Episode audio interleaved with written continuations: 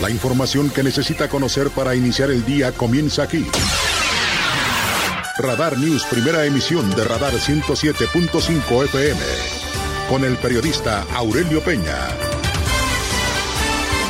Las mejores decisiones se toman estando bien informados. Política, finanzas, deportes, espectáculos, denuncia ciudadana, información vial y el rostro amable de las noticias. Por Radar 107.5 FM y Canal 71, la tele de Querétaro. Iniciamos.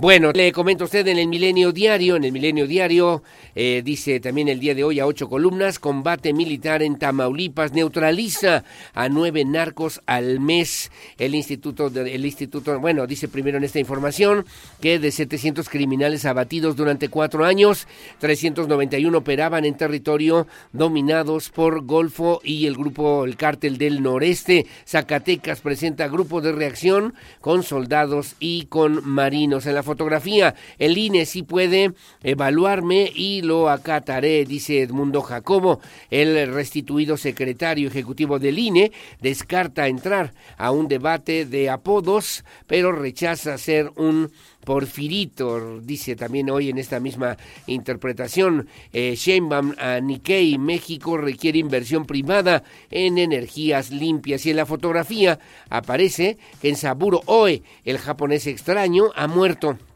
Eh, pacifista, académico y autor de una prosa prodigiosa, Casaburo Oe ganó el Premio Nobel de Literatura en 1994, visitante de México en los años 70 y 90, su obra abarca narrativa y ensayo de la que destacan títulos como Cuadernos de Hiroshima, Salto Mortal y La Presa, refiere hoy en el periódico Milenio, Milenio Diario. En Asalto a la Razón, el día de hoy, don Carlos Marín habla sobre el injerencismo del gobierno mexicano. Se atreverían las presidencias de Estados Unidos a inmiscuirse tirando línea a nuestras, en nuestras elecciones. Hoy la reflexión de don Carlos Marín en el periódico Milenio Diario. El análisis de la información más importante de los diarios queretanos a continuación en Radar News.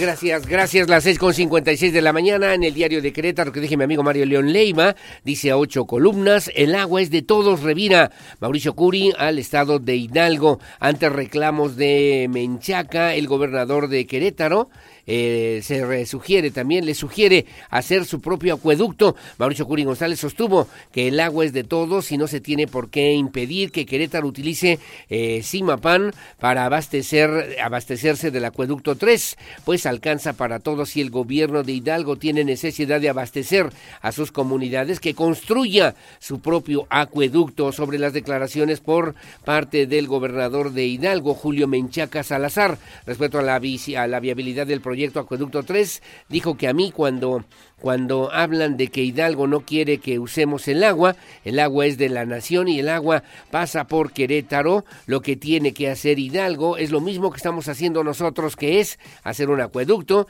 para las partes donde no tienen agua en zonas agrícolas y punto refirió el gobernador y lo pone a ocho columnas. Además, fiesta en Santa Rosa Jauregui, el alcalde capitalino Luis Nava puso en marcha la conmemoración por los 270 años de la fundación con la develación de una placa en la delegación territorial más grande. El cronista Lauro Jiménez recordó que el 13 de marzo de 1753 los franciscanos tomaron el terreno donde se construiría la parroquia que brindó servicios a las familias de las haciendas Juriquilla y La Solana, entre otras que aparecen ahí justamente en la fotografía. Y rinden homenaje, rinde homenaje a Jacobo Greenberg.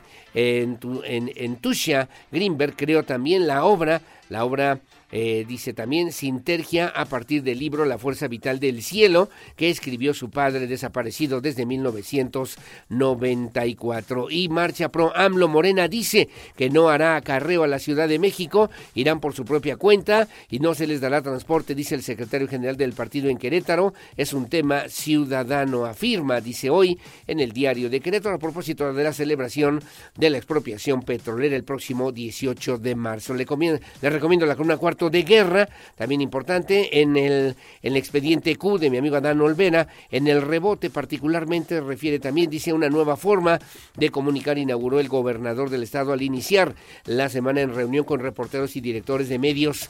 No es una conferencia mañanera de ninguna forma. El gobernador quiere mayor cercanía con los que informan a los queretanos y además dijo que es muy empático con lo que está pasando, con lo que está pasando los queretanos en las calles ante las dificultades de las que se comprometió a terminar con esto este fin de año. Refiere hoy en el rebote en el diario de Querétaro mi amigo Adán Olvera a las 6 de la mañana con 59 minutos. Bueno, en el periódico Noticias, la verdad de cada mañana, más fácil ser formal, refiere el gobernador del estado. En Querétaro trabajamos para avanzar hacia la formalidad, señala el gobernador Mauricio Curi González. Se encuentran cuerpo en Santa María Magdalena, un cuerpo eh, ya en estado de putrefacción. Fue encontrado ayer en un canal a un lado de las vías del ferrocarril en la subdelegación de Santa María Magdalena, propiciando una importante movilización policíaca. Lupita Murguía contra trabajo y resultados. de Vela Luis Nava Placa por el 270 aniversario de Santa Rosa Jauregui y afectará suministro de agua, 51 colonias y fraccionamientos. Allanan bodega de motos y la incendian los mismos rateros. Dice hoy el periódico Noticias, la verdad de cada mañana. Gracias, es las 7 de la mañana en punto. Rápidamente nada más en el periódico AM de Querétaro, que dirige mi amigo Miguel Ángel Flores. Bueno, dice el día de hoy, eh, dice, proyectan 8.500 millones de dólares en 18 data centers aquí en Querétaro. La Secretaría de Desarrollo Sustentable, sustentable prevé que el sector de las tecnologías de la información tendrán un auge para los próximos 10 años. Ronaldinho, Ronaldinho asistirá al regreso de la afición en el estadio La corregidora, así lo confirmó el gobernador del estado Mauricio Curi González y celebra Luis Nava, graduadas de con ellas, del programa con ellas, el alcalde junto a la presidenta del sistema municipal DIF, Araí Domínguez, celebraron la graduación de 733 mujeres que participaron en la cuarta generación del programa Con Ellas, que realiza de manera conjunta con el sistema municipal DIF de Querétaro, lo que publica hoy el periódico AM de Querétaro. Bueno, y un abrazo, un abrazo fuerte a mis amigos de Diario de Querétaro. El día de hoy harán la presentación precisamente del libro 60 años, 60 años del Diario de Querétaro, 60 aniversario, siempre líder el diario de Querétaro con una pues recopilación de lo que han sido todos estos años contados minuto a minuto, segundo a segundo y lo que tiene que ver justamente con esta historia, con esta historia de Querétaro, sin lugar a dudas, un tema importante, importante para el desarrollo de los medios de comunicación y muy particularmente ahí donde fue mi casa, donde yo llegué a empecé a escribir en el diario de Querétaro, siempre líder, siempre líder y que bueno, el día de hoy estarán de fiesta hoy a las 7 de la noche ahí en las instalaciones del diario de Querétaro donde se hará la presentación de este libro la que pues eh, participamos también para conocer las historias de este diario de Querétaro que para muchos pues ha sido un eh, pues eh, sin lugar a dudas un lugar donde hemos aprendido el trabajo periodístico, donde nos hemos consolidado como periodistas, pero donde también, por lo menos en mi caso, recibimos la primera oportunidad para ser periodistas aquí en Querétaro, eh, a cargo de entonces de don Luis Roberto Amieva, que en paz descanse. Bueno, estaremos ahí en la celebración y además conociendo los detalles de estos, de estos primeros 60 años del periódico Diario de Querétaro, siempre líder aquí en nuestro estado, en nuestro estado de Querétaro. Enhorabuena, enhorabuena y felicidades al director, a mi querido Mario León Leiva y a todos reporteros, a fotógrafos, productores, editores, a los eh, trabajadores de los talleres en las rotativas, que obviamente han sido parte de estas importantes historias que tenemos que aprender a contar todos los días. Como siempre, muy amable, gracias. Son las 7 de la mañana con 3 minutos. Hacemos una pausa, hacemos una pausa comercial, regresamos enseguida con más. Información local. Radar News.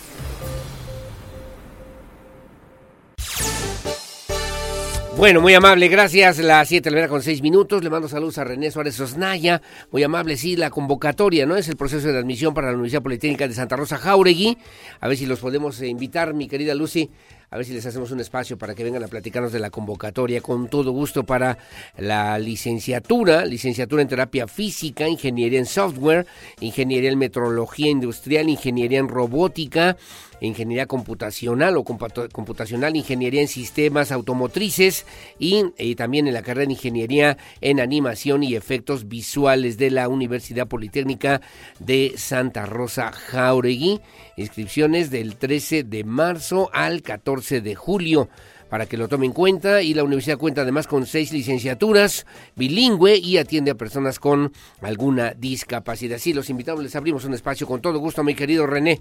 Un abrazo para que podamos platicar sobre estos temas que también son importantes. Bueno, vamos a platicar más adelante con mi querida Maricruz Ocampo, activista, abogada, defensora de los derechos humanos y colaboradora de este espacio informativo. A propósito, a propósito de la entrega y la participación de las mujeres en la entrega de los premios Oscar, para que entre otros temas, ¿eh? también de los que hablaremos. Y más tarde eh, voy a platicar también vía telefónica con el oficial mayor del gobierno del estado, Mario Ramírez Retolaza, a propósito, a propósito de la apertura del estadio Corregidora, del estadio de fútbol, regreso con público y bueno, además un concierto en son de paz que se estará realizando justamente a propósito de la reapertura del estadio Corregidora. Bueno, como siempre, muy amables, son a las 8.20, 8.25 de la mañana aproximadamente en este espacio de noticias. Bueno, muy amable, gracias. Son ya las 7 de la mañana con 8 minutos, 7 con 8.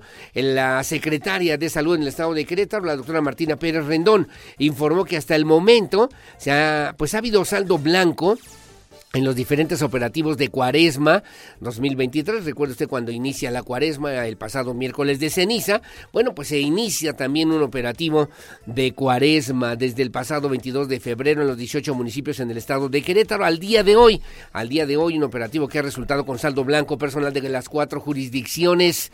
Fortalecieron también la verificación en los establecimientos dedicados a la comercialización, proceso, venta y distribución de productos de, del mar, productos pesqueros crudos o preparados, así como también en los diferentes mercados públicos y algunos mercados móviles o sobre ruedas, ¿no? Como le llamamos nosotros, que pues tianguis, eh, pues en el estado de Querétaro, en los 18 municipios que también se dedican a la venta y distribución de productos del el mar. Andrea Martínez tiene los detalles. Hasta el momento se ha registrado saldo blanco en el operativo Cuaresma 2023, que se lleva a cabo desde el 22 de febrero en los 18 municipios del estado, informó la secretaria de Salud Estatal, Martina Pérez Rendón. Afirmó que no se ha registrado el decomiso ni destrucción de productos en mal estado. También indicó que personal de las cuatro jurisdicciones fortalecieron las acciones de verificación en los establecimientos dedicados al proceso, venta y distribución de productos pesqueros crudos o preparados, así como en los mercados públicos y móviles. Por el momento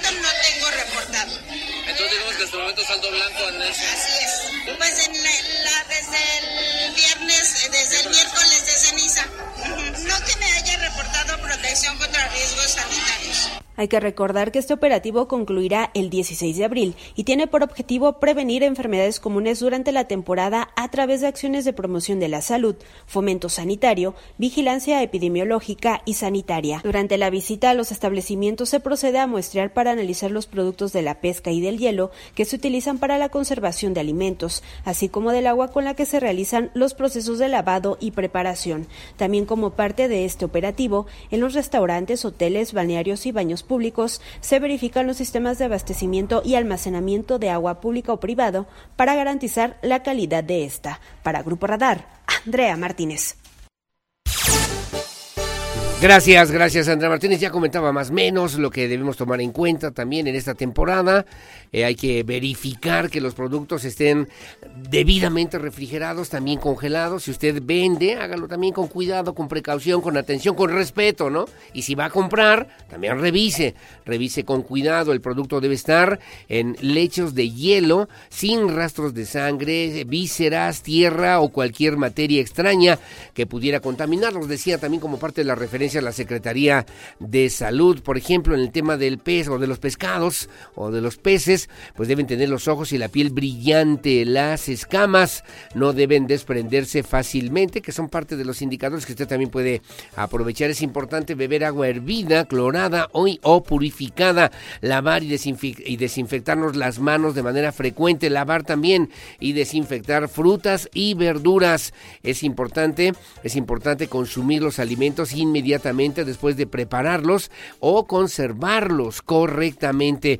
Eh, si va a comer eh, pescado o marisco, pescados o mariscos fritos, que estén bien fritos o bien cocidos. Y es importante también no comer, no comer son las recomendaciones pues que hace la Secretaría de Salud. Hasta el momento le decía vamos en saldo blanco, pero si va a comer en la vía pública, que hay lugares en la vía pública que tienen mucha higiene, que tienen mucho cuidado, que además son muy sabrosos, pero también hay que tener cuidado porque las temperaturas extremas hacen que los alimentos se descompongan pues más rápidamente por cualquier descuido. Es importante en la vía pública que no consumamos alimentos en mal estado, que no estén bien conservados o de dudosa procedencia. Es importante aumentar la ingesta de líquidos, especialmente cuando se expone a un ambiente muy caluroso. Eh, evite la actividad física o el ejercicio extremo al aire libre, especialmente entre las 11 de la mañana y las 3 de la tarde, o caminar o salir. Utilice un sombrero, utilice una gorra, descanse también en lugares frescos. Es importante eh, ventilar las habitaciones, las habitaciones antes de dormir, evitar la exposición prolongada a los rayos del sol, utilizar ropa de colores claros, usar si es posible sombrero, paraguas o gorra, o quedarse en lugares frescos, aumentar la ingesta de líquidos y evitar, evitar la ingesta de alcohol, que son parte de las recomendaciones en esta temporada de cuaresma de la Secretaría de Salud aquí en el estado de Querétaro. Bueno, muy amable, gracias. Son las 7 de la mañana con 13 minutos, 7.13. Gracias, le debo referir también a usted que en el municipio de Corregidora, un tema el que pude platicar, tuve oportunidad de platicar hace unos días ahí con el alcalde Roberto Sosa Pichardo, es un tema eh, que a él no solamente le eh, molesta, le indigna, y sino que también se han tomado disposiciones al respecto. Se dio de baja, se dio de baja a dos trabajadores de esa administración por haber incurrido en actos de acoso, en actos de acoso. Y bueno, el alcalde de aquella demarcación, Roberto Sosa Pichardo, reiteró que de ninguna manera se permitirá ningún tipo de esta situación, de estas conductas o comportamientos. Y también invitó a quienes resulten también víctimas de estos hechos, hombres o mujeres, a que lo denuncien formalmente ante la pues Contraloría Interna, ante las instancias correspondientes en el municipio de Corregidora. Diego Hernández tiene los detalles.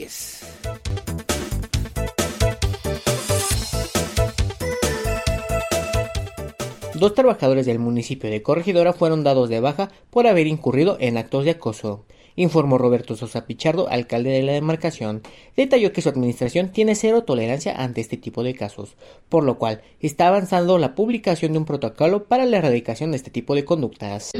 Dos cosas, el reglamento de protocolo que está a punto de pasar por Cabildo y estamos trabajando en ello también, va a pasar este protocolo en tema de, lo que es el acoso y dos, el tema de seguir incentivando el tema de la denuncia. Entonces vamos a seguir trabajando en ello que para nosotros es importante y no va, no va lo que se llega a denunciar no va a quedar impune. ¿Han tenido casos? Dos, dos, fueron atendidos eh, por la Contraloría Municipal. ¿Y qué pasó con estos funcionarios? Se han separado a las dos personas que estuvieron en Estos trabajadores pertenecían a la Secretaría de Gobierno y a la del Ayuntamiento respectivamente, y al ser notificado el órgano interno de control sobre estas situaciones, se tomó la decisión de separarlos del cargo. No obstante, aún continúa su proceso en esta instancia. Sosa Pichardo prevé que el protocolo quede aprobado en la próxima sesión de Cabildo, pero en caso de no ser así, podría ser hasta la siguiente, informó al respecto. Asimismo, se conoce que han sido los únicos reportes que han tenido en cuanto a la acoso la administración. Para Grupo Radar, Diego Hernández. Bueno, gracias, gracias Diego Hernández y además hay que referir, ¿no? Esos dos casos de los que tuvo conocimiento el órgano de control interno, inmediatamente me decía Roberto Sosa, fueron, fueron ya inhabilitados, bueno, no inhabilitados, cesados, fueron dados eh, puestos a consideración de que se realice la investigación correspondiente y bueno, suspendidos de sus actividades, mientras que indagan, investigan y se presentan las denuncias formales que pueden ser también de carácter penal. Así es de que hay que reiterar, decía bien Roberto Sosa, bueno, que no se permitirá, hay protocolos, está revisando y analizando el ayuntamiento de aquella demarcación para que se ponga en funcionamiento a la brevedad. Hay que decirlo, ¿no? Creo que vale la pena, hay que decir que en México en México, el acoso laboral sí es un delito, el acoso laboral está penado y si usted ha sido víctima de algún hecho de esta naturaleza en alguna instancia pública o en alguna instancia privada o en algún lugar donde usted tenga algún contacto, alguna relación, bueno, eh, es, importante hacer la denuncia ante las autoridades para presentar formalmente esa, esos señalamientos mismos que pueden proceder por la vía laboral, también se pueden hacer estas denuncias formales y puntuales, pueden ir por la vía civil, si así lo considera, incluso por la vía administrativa o bien por la vía penal, dependiendo de las afectaciones en estos casos de acoso laboral. Habrá que revisar, ¿eh? Habrá que revisar en otras instancias, en otras dependencias públicas del gobierno del estado, de los gobiernos municipales, también privadas, donde pues este tipo de situaciones que tienen que ver con el acoso laboral, si hay que entenderlo de esta manera, pues es también un delito que se puede sancionar incluso y se puede denunciar con procedimientos laborales, civiles, administrativos y o hasta penales para que por favor no lo eche en saco roto. Gracias, son las 7 de la mañana con 17 minutos. Bueno, el crack del fútbol Ronaldinho estará también en la apertura el próximo 19 de marzo del Estadio Corregidora. Parece es una buena noticia, ¿no? Y además muy, muy, muy, muy querido para la afición queretana, sin lugar a dudas, y no solamente con una gran relevancia nacional, sino también a nivel internacional en el fútbol. Y además, bueno, pues el gobernador agradeció esta consideración. El gobernador de Estado, Mauricio Curi González, dio a conocer que se le envió una carta al exjugador, por cierto, de Gallos Blancos de Querétaro, a Ronaldinho Gaucho, para que pudiera estar presente, para que acudiera el próximo domingo, el próximo domingo 19 a la reapertura en el Estadio Corregidora y además, decía el gobernador, ya por cierto está confirmada la presencia del crack del fútbol. Andrea Martínez tiene los detalles. Ronaldinho vendrá a Querétaro el próximo domingo a la reapertura del Estadio Corregidora, confirmó el gobernador del estado, Mauricio Curi González. Detalló que se le envió una carta al exjugador de Gallos Blancos para hacerle la invitación formal y que acudiera a este evento, por lo que la respuesta fue positiva. Ya, confirmó, espero que, que venga. La verdad es que le mandamos una carta hace un tiempo y tuvimos la respuesta positiva por parte de él, lo cual pues, nos da muchísimo gusto que alguien que vivió en Querétaro, que tanto a Querétaro, nos ayude en un momento tan complicado que tuvo nuestro estado. Curi González resaltó que le llena de gusto que alguien como Ronaldinho, que vivió en Querétaro, ayude en un momento tan complicado por el cual atravesó el Estado tras los hechos de violencia del 5 de marzo del 2022. Hay que recordar que este domingo 19 de marzo se abrirán nuevamente las puertas del Estadio Corregidor al público en el marco del partido de Gallos Blancos contra Juárez. Para Grupo Radar, Andrea Martínez. Bueno, muy amable, gracias. Las 7 de la mañana con 19 minutos, 7.19, ya lo escuchábamos hace rato, ¿no? También, además, eh, la invitación que hace el mismo Ronaldinho para que, pues, esté, obviamente, este próximo 19 de marzo en la reapertura del, del Estadio Corregidora, que ahí estaremos las familias en paz, que ahí estaremos la familia para compartir y convivir, lo que tiene que ver justamente con esta exhibición. Espero que sea una gran exhibición futbolera y que haya goles, ¿no? Que haya goles para el equipo de Gallos Blancos de Querétaro. Bueno, tengo un comentario rápidamente, me voy, mi querida Lucía. Dice, buenos días, nada más para invitarle a usted que venga, hagan un reportaje del transporte público, su deficiente y decepcionante servicio que nos brinda la frecuencia saturada que se pone y por ello ya no se detiene del mal estado, sucios los camiones, el maltrato, algunos operadores ya, lo de menos, y eh, me dice también, invite al señor, al señor Cuanalo para que vea lo que repercute, lo decepcionante y hasta triste que es perder el transporte y no llegar a tu trabajo donde te correrán de la escuela para tu examen, a la escuela, a la consulta médica, para que vean que no es que nos quejemos solamente porque sí, sino que vemos en este sentido, eh, pues eh, no hemos mejorado, no se ha mejorado en nada en el tema del transporte público. Mira, nada más, me mandan la fotografía, van pero como sardinas, ¿verdad? Diría la abuela. Caray, no se ha podido cambiar. Gracias, Marco. Un abrazo, saludos. Saludos, señor Peña, y a todo su equipo también que hace este programa, que es el mejor de la rambre. Muy amable, gracias. Saludos. Saludos para mi esposa, como no. Saludos para doña María Luisa Camacho. Me dice don José Ramos, que nos hace el favor de sintonizarnos y que además, con todo el amor y con todo el cariño del mundo. Muy amable, gracias. Qué bueno que así sea, que haya bendiciones para ustedes, como siempre, y para toda la familia Lupita Mendoza. Igualmente, gracias a don Antonio González. Un abrazo. Que tengan buen día y bueno aquí, aquí nos seguimos escuchando. Son las 7 de la mañana con 21 minutos. Hacemos una pausa, hacemos una pausa. Gracias, eh, voy con Víctor Monroy y los deportes, mucho más aquí en Radar News en esta primera emisión. Creo que ya tenemos espectáculos también para el día de hoy, así que hay más, hay más que contarle en este espacio de noticias. Pausa y volvemos.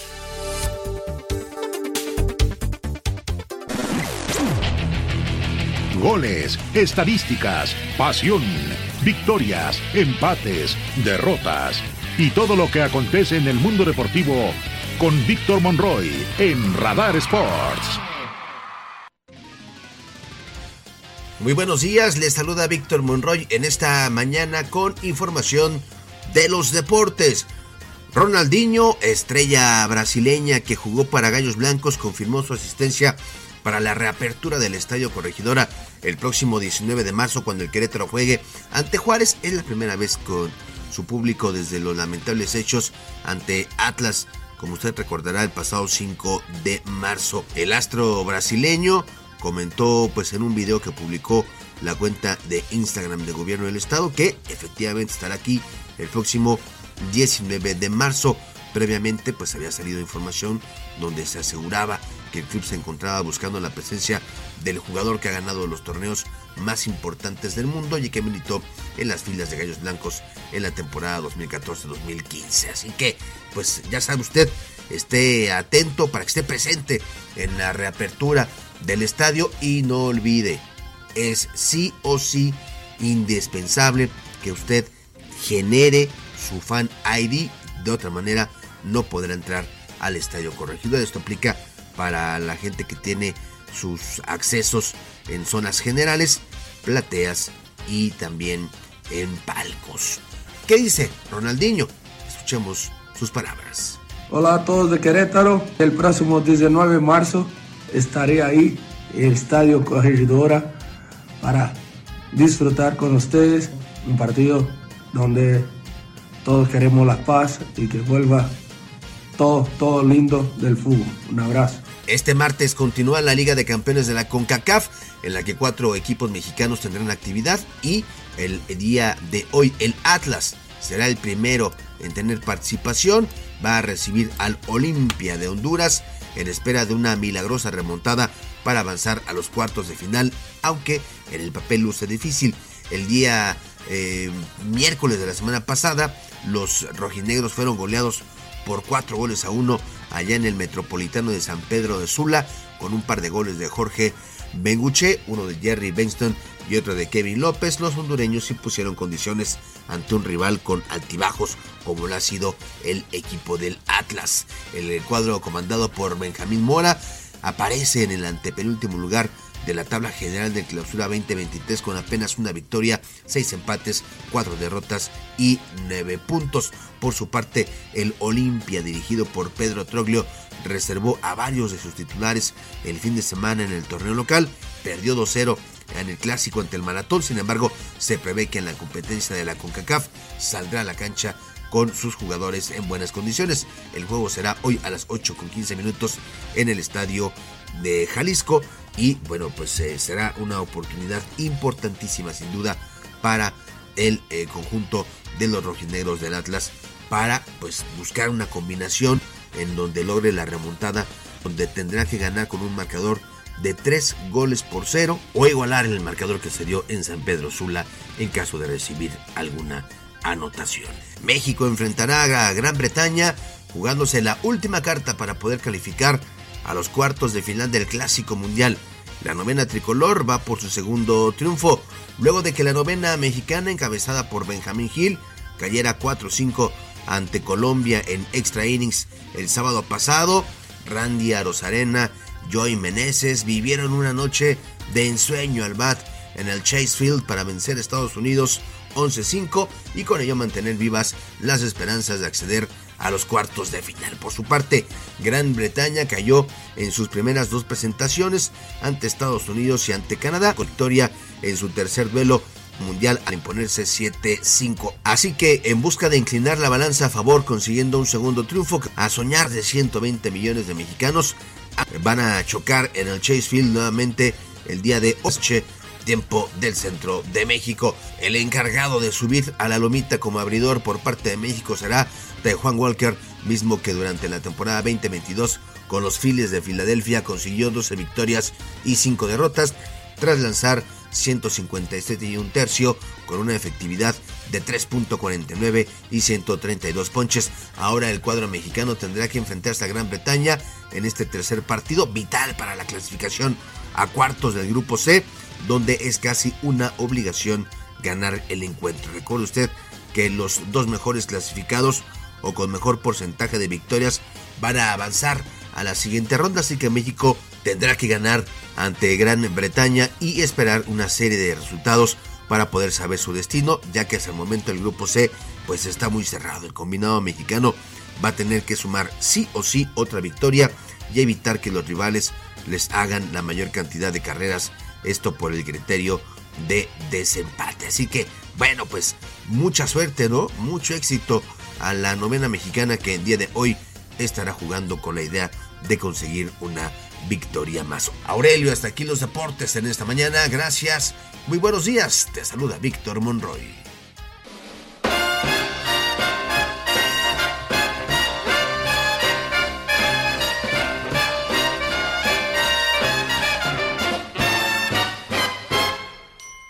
Life is dull, it's nothing but one big lull. Then presto you do a skull. Bueno, muchísimas gracias. Son las 7 de la mañana con 32 minutos. ¿Qué tal, eh, Frank Sinatra? Francis Albert Sinatra nació, nació en, eh, en Hoboken, en Nueva Jersey, el 12 de diciembre de 1915 y falleció en Los Ángeles, California, un 14 de mayo de 1998. Estará cumpliendo 25 años de fallecido y además le debo referir también a usted, bueno, ya lo sabe, cantante y actor estadounidense, dejó a través de sus discos y actuaciones en directo un legado importantísimo en lo que pues respecta a la intervención eh, vocal masculina de la música. Sus grabaciones alcanzaron las listas musicales más vendidas 209 veces y bueno, es uno de los 33 artistas en el mundo que ostenta estas tres estrellas en el paseo de la fama de Hollywood. ¿Qué debo decir? Porque además el día de hoy, a propósito, pues eh, es un álbum que se dio a conocer, que se dio a conocer un día como hoy, el Ring, Ring a Ding Ding es un álbum que se grabó en 1961 con Frank Sinatra, el disco inaugural del sello Reprise o Reprise de Sinatra y como el concepto inicial era un álbum sin baladas, consistía únicamente en números de swing, de swing. Bueno, le debo comentar a usted que en las críticas, que siempre recibió además muy favorables, eh, lanzó también un álbum similar apenas dos meses antes, Ring a Ding Ding, y logró mantenerse una estadía de 35 semanas en las listas de popularidad. En el Reino Unido el álbum alcanzó el número 8 y permaneció durante nueve semanas en las listas de los más vendidos, de los más escuchados. Y en este repertorio que obviamente también el día de hoy pues dedicamos a este gran, gran, grande de la música Frank Sinatra y que pues técnicamente, como dicen muchos, se ha caracterizado por su cuidadosa precisión en el fraseo por su dominio en el control de la respiración y el alto rango, el alto rango de su voz que estaba próximo, muy cercano al bajo barítono y bueno, pues que era, era también tenía una gran, gran capacidad auditiva que le permitió desarrollar estas grandes interpretaciones. En cuanto a su categoría artística, bueno, pues que radicó en su gran capacidad interpretativa para transmitir las emociones y sentimientos implícitos de las letras y de las canciones que se aprendía ¿eh? de manera inmediata. Así que a propósito del Día de las Matemáticas, 25 años estará cumpliendo en este 2023, eh, murió a los 83 años de edad. Y bueno, eh, tendría más o menos 108 años de vida después de haber nacido un 12 de diciembre de 1915. Bueno, es el gran, el gran Frank Sinatra aquí en Radar News en esta primera emisión, como siempre, para dar la bienvenida a mi querida, a mi querida colega y amiga periodista Olivia Lara, lo mejor de la música y de los espectáculos. Adelante, por favor, Olivia Lara. Muy buenos días. Radar Entertainment. Radar. ¿Qué tal? Mi nombre es Olivia Lara y esta es la información de cultura y espectáculos. Nayeli Rosas pinta a mujeres de ojos grandes. Sus miradas son el vínculo con el espectador.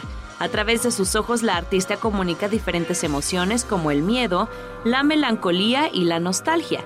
Sus retratos se parecen a ella, pero también recuerdan a las pinturas que Carmen Mondragón realizó de sí misma, casi siempre mirando al frente y con una expresión pétrea, como a punto de decir algo. La artista y fotoperiodista queretana platica sobre esta colección de retratos.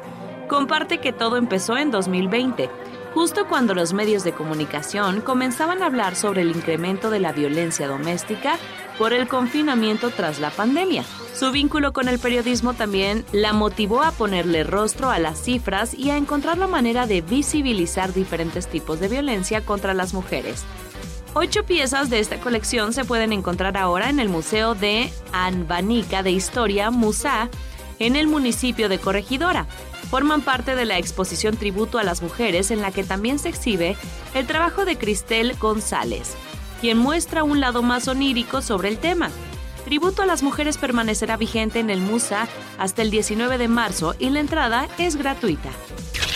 En más información, La Dama de Negro está a punto de cumplir 30 años como un clásico del terror que ha hecho sobresaltar al público mexicano. Ahora regresa a Querétaro con las actuaciones de Ernesto D'Alessio, Odiseo Bichir, Alejandro Tomasi y Rafael Perrín, alternando funciones. La obra presenta la historia de Arthur Gibbs, un hombre que desea superar una experiencia aterradora que vivió en su juventud y para hacerlo decide compartir estos terribles eventos ante un público conformado por familiares y amigos. La Dama de Negro ha contado con la presencia de 2 millones de espectadores, lo que la convierte en una de las obras favoritas del público mexicano. La obra es una adaptación del libro de Susan Hill se estrenó en México el 17 de febrero de 1994 bajo la adaptación y dirección de Rafael Perrín. La Dama de Negro se presentará en Querétaro el 23 de marzo en el Teatro de la Ciudad con funciones a las 19 y 21.30 horas. Los boletos ya puedes adquirirlos a través de la plataforma arema.mx. Y por último, el teatro científico ha regresado al foro de la Gaviota Teatro con una obra de títeres y actores que busca crear conciencia sobre el cuidado del agua. Se trata de Hasta la última gota, un proyecto escénico de esta compañía que nació en 2017 con la colaboración del Centro de Ingeniería y Desarrollo Social, CIDESI, y el Consejo de Ciencia y Tecnología del Estado de Querétaro.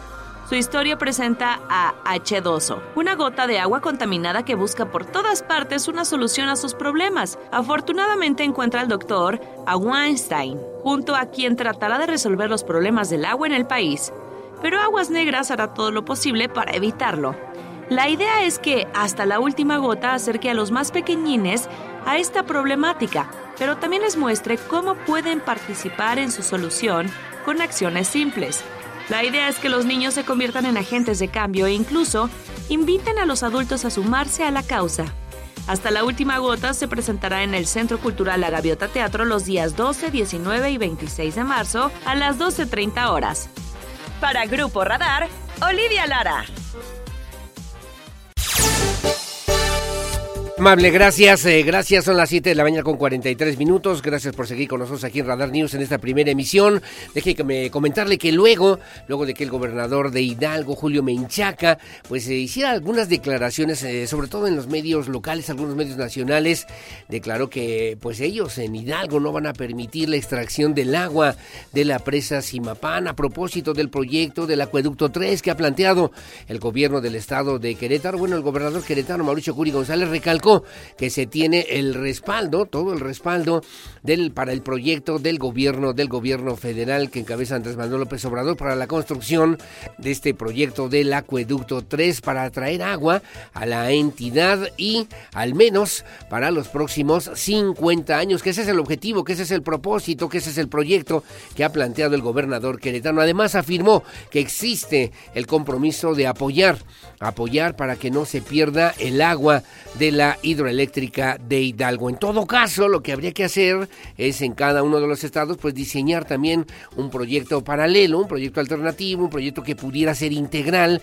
y que se pudiera sumar, obviamente, a la propuesta que hoy por hoy está haciendo Querétaro y que me parece, salvo su mejor opinión y que por eso es importante, se hace en Querétaro, pero lo deberían estar haciendo en otros estados de la República. Eso ya depende de cada una de las entidades del país, pero el tema para Querétaro, y lo decía por eso así el gobernador Curi, bueno, pues para el tema, el tema, sí, de la seguridad, la movilidad, la, la, la, ya los temas que usted ya conoce, pero el tema del agua es prioritario para el desarrollo, el crecimiento, la estabilidad económica social que hoy por hoy requiere nuestro Querétaro para los próximos, los próximos 50 años al menos. Andrea Martínez tiene los detalles. Se tiene el respaldo del gobierno federal para la construcción del acueducto 3 y traer agua a la entidad al menos para los próximos 50 años, enfatizó el gobernador de Querétaro, Mauricio Curi González, esto luego de que su homólogo de Hidalgo, Julio Menchaca, declaró que no se permitirá la extracción del agua de la presa de Simapán. En ese sentido, recordó que el presidente de la República, Andrés Manuel López Obrador, avaló el proyecto. Además, afirmó que existe el compromiso de apoyar para que no se pierda el agua de la hidroeléctrica de Hidalgo, por lo que consideró no se debe politizar este tema. Yo, me llama la atención yo hablé con él inclusive antes y él me pedía que hiciéramos unas mesas políticas para ayudar a alguna comunidad que ellos tienen allá. Pero bueno, yo creo que cada quien tenemos que hacernos cargo de llevar agua a nuestros estados. Esta agua, parte está en Querétaro, parte está en Hidalgo y mi compromiso y, y mi responsabilidad es traerlo para Querétaro y es un tema que le corresponde a la federación. El presidente de la República ha dicho que va este, este tema va, ya se revisó, es una hidroeléctrica, inclusive es un tema donde también estaríamos apoyando para que no se pierda agua para la hidroeléctrica y yo francamente no creo que hay que politizar un tema que debe ser totalmente técnico. Curi González enfatizó que no cree que se trate de grilla política por parte del gobernador de aquella entidad, pero sí de algunos grupos que pueden usar el agua como un tema político. El mandatario estatal reiteró que solo se está a la espera de obtener los permisos que otorga la Comisión Nacional del Agua para gestionar los recursos de las obras y arrancar con el proyecto del Acueducto 3. Para Grupo Radar, Andrea Martínez. Bueno, muy amable, gracias. Y que además decíamos, obviamente, que tiene que ser la parte técnica, ¿no?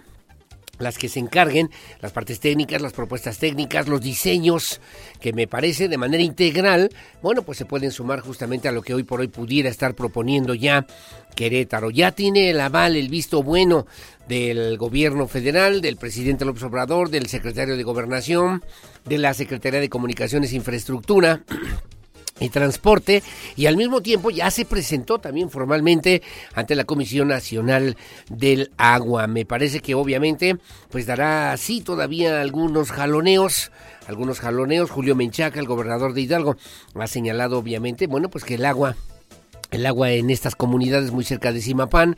Eh, dice que debe llegar o quedarse en el, en el estado de, Hidalgo. Y por, por otra parte, por otro lado, el tema es que hay acuerdos también nacionales que tienen que ver con eh, la cuenca del Lerma, del Lerma Chapala, y que también pues inciden directamente en lo que hoy por hoy la parte técnica tendrá que resolver de qué manera se puede mejor aprovechar el agua que circula que el agua es de todos, que el agua es un bien nacional y que circula por diferentes zonas o regiones de nuestro país. Bueno, como siempre, muy amable, gracias. Las 7 de la mañana con 47 minutos.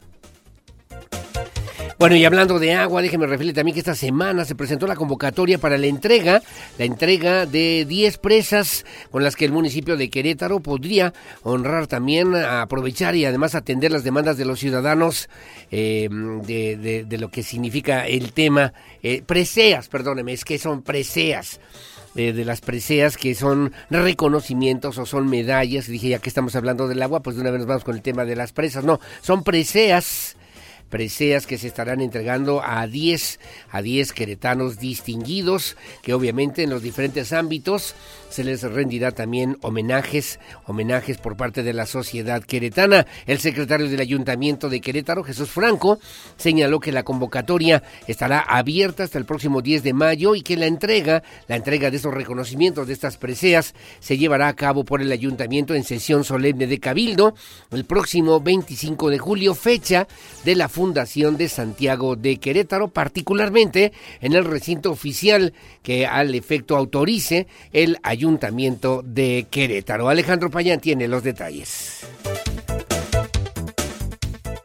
El secretario del Ayuntamiento de Querétaro, Jesús Franco, presentó la convocatoria para la entrega de las 10 preseas municipales con las que el municipio de Querétaro honrará a los ciudadanos destacados en diferentes ámbitos y homenajes póstumos. La convocatoria está abierta a partir de hoy hasta el próximo 10 de mayo. Creo que todo el mundo conocemos o quienes nos escuchen a través de la difusión que ustedes nos hagan favor de hacer, pues todo el mundo conoce a lo mejor alguna persona, algún queretano que a través de sus acciones haya enaltecido el nombre de Querétaro, que haya beneficiado a Querétaro a través de actos pues deportivos, científicos, artísticos, culturales o de alguna de estas índoles. Entonces por eso la importancia de, pedir pues la difusión, eh, que nos ayuden a hacer esta difusión para pues recibir todas estas eh, solicitudes, ¿no? Creemos que pues el reconocimiento a los ciudadanos que trabajan todos los días en favor de Querétaro, pues siempre es importante.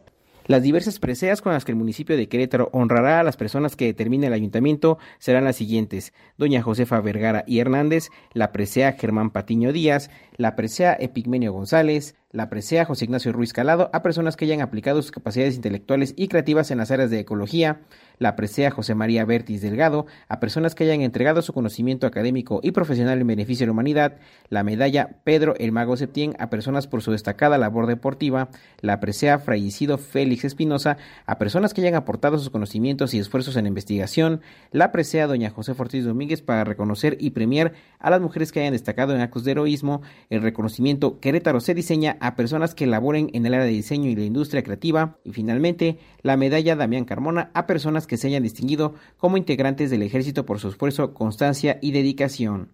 Para Grupo Radar, Alejandro Payán. Bueno, hay más eh, preseas. Justamente estaba yo revisando, por ejemplo, mira el reconocimiento José Ignacio Ruiz Calado, destinado para personas que hayan aplicado sus capacidades intelectuales y creativas en las áreas de ecología, cuidado ambiental, obra pública y desarrollo social en beneficio del municipio. La presea José María Bertis y Delgado, destinada para quienes hayan entregado sus conocimientos académicos y profesionales en beneficio de la humanidad. Y la presea Pedro el Mago Septiembre para quienes con su entrega y constancia destaquen en alguna disciplina deportiva o alguna actividad vinculada en el deporte, enalteciendo con ello el nombre de nuestro municipio de Querétaro. Y por qué no también hablar del reconocimiento Fray Isidro Pérez de Espinosa, para quienes hayan aportado sus conocimientos y esfuerzos en favor de la investigación, preservación, difusión, historia, tradiciones y acontecer de Querétaro. Temas obviamente importantes, estaremos dándole detalle de lo que significa esta convocatoria. Se puede consultar a través de la página www.municipio de Querétaro, municipio de Querétaro, así o bien enviar todas las propuestas que se recibirán hasta el próximo 10 de mayo a la Secretaría del Ayuntamiento. Ahí en el Centro Cívico las propuestas se turnarán a la Comisión de Educación Cultura para su valoración, aprobación en Cabildo, para que el próximo 25 de julio de este 2023 puedan ser entregadas en sesión solemne de Cabildo durante los festejos por el aniversario, el aniversario de la ciudad, el aniversario de la Fundación de Santiago de Querétaro. Las 7 de la mañana con 52 minutos. Bueno, refería yo el tema del agua, el tema de la seguridad. Habló el gobernador de Estado, Mauricio Curi González, de la movilidad.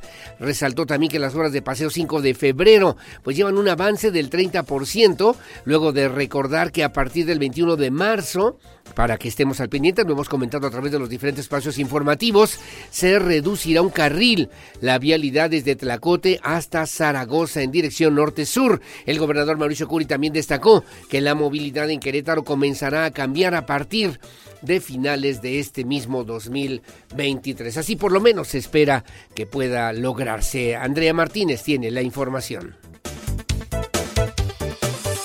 La movilidad en Querétaro comenzará a cambiar a partir de finales de este 2023, sostuvo el gobernador Mauricio Curi González, esto al resaltar que las obras de 5 de febrero llevan un avance del 30% y tras recordar que a partir del 21 de marzo se reducirá a un carril la vialidad desde Tlacote hasta Zaragoza. De esta manera afirmó que valdrán la pena estas obras, ya que se tendrá una mejor ciudad, un mejor servicio del transporte público y una mejor movilidad. Pero que terminando este año vamos a tener una mucho mejor ciudad, una mucho mejor calidad de vida y sobre todo aquellos que manejan el transporte público van a tener un mejor transporte con, una, con, un, con carril confinado.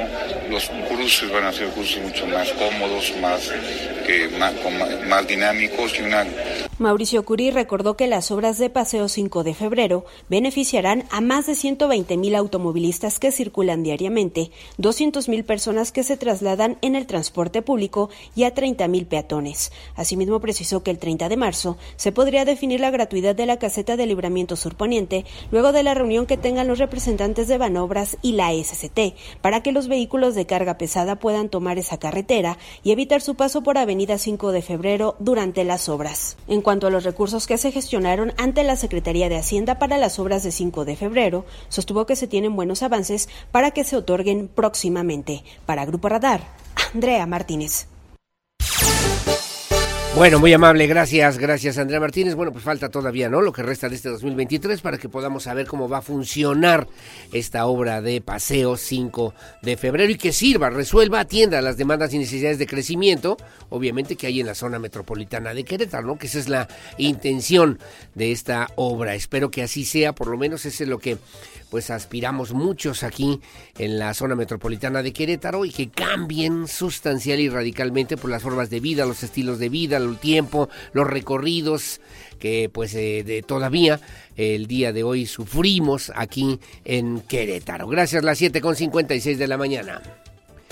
Bueno, hicimos un sondeo, salió mi compañero Diego Hernández a pues a platicar, a hablar, a, escuchar, a escuchar lo que opinan pues padres de familia, familias, niños, niñas a propósito de las obras de la obra de Paseo 5 de Febrero con locatarios, habitantes y personas que tienen a sus hijos en las escuelas, en los centros educativos, muy cerca ahí en la colonia Niños Héroes y que han tenido que realizar diversas estrategias para adaptarse al tráfico que genera la construcción de esta relevante obra pública. Diego Hernández tiene los detalles. Adelante, por favor.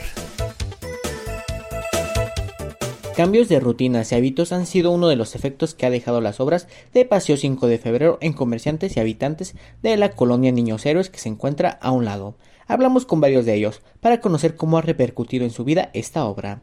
Don Saúl, quien tiene una frutería en la zona, comentó que ha visto una reducción del 35% en su venta, como también ha notado que otros negocios que están sobre la avenida han tenido que cerrar. Bueno, nos ha afectado mucho en las ventas, en, trasladarnos de la casa para acá, este, en todo, en todo nos ha perjudicado.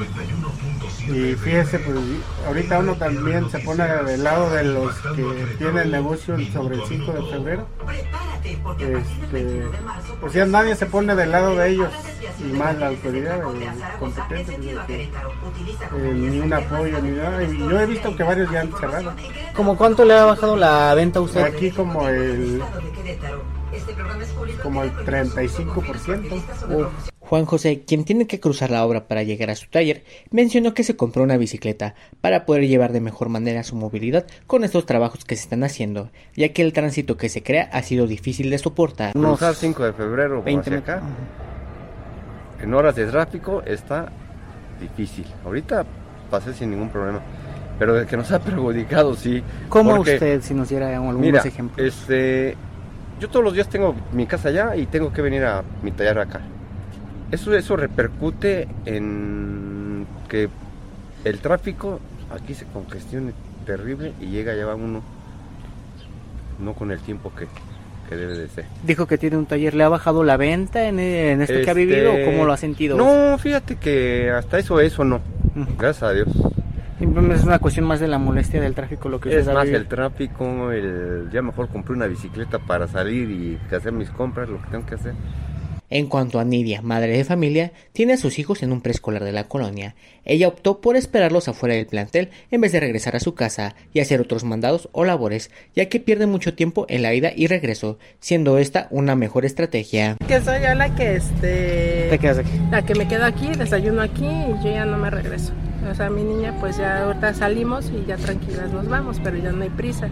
Claro. Pero pues ya sí enfrento el tráfico, sí enfrento lo que es este pues el transporte que también tarda más, las vueltas que dan, pero bueno, ¿Han llegado tarde tus hijos? ¿A Sí, como cuánto llegan tarde? pues ya llegamos al principio pues, sí nos costó mucho trabajo adaptarnos al nuevo horario y sí llegamos ya pues nueve y cuarto, nueve y media. Casi media hora tarde. Sí. Ah, ok. Ya le fuimos tanteándole al tráfico porque igual eh, se van, se van afectando todas las, las vías alternas. Las obras de Paseo 5 de febrero iniciaron el año pasado. Sin embargo, las afectaciones más significativas se han visto recientemente, donde gente que hace su vida en las colonias cercanas ha tenido que modificar su estilo de vida para mitigar los efectos que se tiene. Para Grupo Radar, Diego Hernández. Bueno, gracias Diego Hernández. Sí, claro que a todos y a muchos, ¿no? Nos ha afectado, obviamente tendrán que, estamos eh, buscando, se está buscando, pues estas diferentes alternativas, opciones, esta obra, mientras eh, se realiza, mientras se lleva a cabo, como siempre ocurre, ¿no? De repente cuando estamos haciendo mejoras en la casa de todos ustedes, oye, pues hay que pintar la sala, pues espérame, pon acá, mientras acá el comedor y pon acá las sillas y saca la alacena y ponlas en el patio y, y vamos a arreglarle, hay que cambiar el azulejo, bueno, pues todo eso es no, no sencillo, no, no sencillo. Esperemos que ya después que pasan meses, meses, días pesados, oliendo a tierra, con grava, arena, tierra en la casa, imagínense a nivel público, bueno, pues que realmente se convierta en una obra que resuelva la problemática que hoy por hoy han planteado los queretanos. Gracias a las 8 de la mañana con un minuto, hacemos una pausa, hacemos una pausa comercial, hacemos una pausa comercial, regresamos enseguida con más, ya sabe usted, el número telefónico en el 442-592-1075 para que usted se ponga en contacto, en contacto con nosotros. Como siempre, muy amable. Gracias, las 8 de la mañana con un minuto. Bueno, y hay que estar preparados porque con motivo justamente de la obra de Paseo 5 de febrero, a partir del próximo 21 de marzo, habrá desviación de carriles desde Tlacote a Zaragoza en sentido a Plaza de Toros. Podrás utilizar como vías alternas Avenida de las Torres o bien Avenida Galindas. Además, se habilitará una nueva parada de transporte público donde antes estaba la Comisión Estatal del Agua, ahí sobre 5 de febrero. Para mayor información puedes entrar, puedes consultar en la página www.querétaro.gov.mx porque pues estas obras, esta obra de Paseo 5 de febrero, que a partir del 21 de marzo va a cambiar radicalmente, sustancialmente, pues las formas de vida en esta zona metropolitana de Querétaro para que por favor lo tome en cuenta y que estemos debidamente preparados. Hacemos una pausa, 8 con 2, regresamos enseguida con más. La opinión Radar News.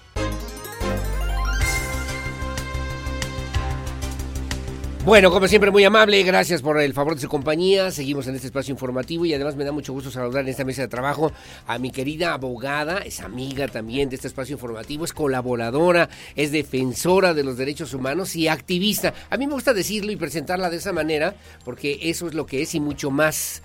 Maricruz Ocampo, que nos hace favor de acompañarnos en esta mañana. ¿Cómo estás, Maricruz? Buenos días. Muchas gracias. También soy chofer, Ah. mamá, cocinera. Hago todas las cosas propias de mi sexo y género. Sí, sí, sí, que, que además eh, no son fáciles, por cierto. No, No es, sencillas. Es, es mucho trabajo. Ah, fíjate que hay un término que se conoce en el, en- en- entre estos estudios de género que se les dice que es la doble o triple jornada que tienen muchas mujeres que hacen todo, ¿no? Una, una cantidad de enorme trabajo Sí, fuera de sus sí, casas sí. y luego además llegan a hacer hasta casi ocho horas diarias adicionales de trabajo no remunerado dentro de sus hogares. ¿Y qué te vas a invitar de desayunar, mamá? ¿No? Dicen así. Sí, sí. No, fíjate que una señora me decía, eh, y, y se me hizo muy triste ese comentario porque además es una, una profesión esta de ser la persona que se dedica principalmente a la crianza y el cuidado muy ingrata.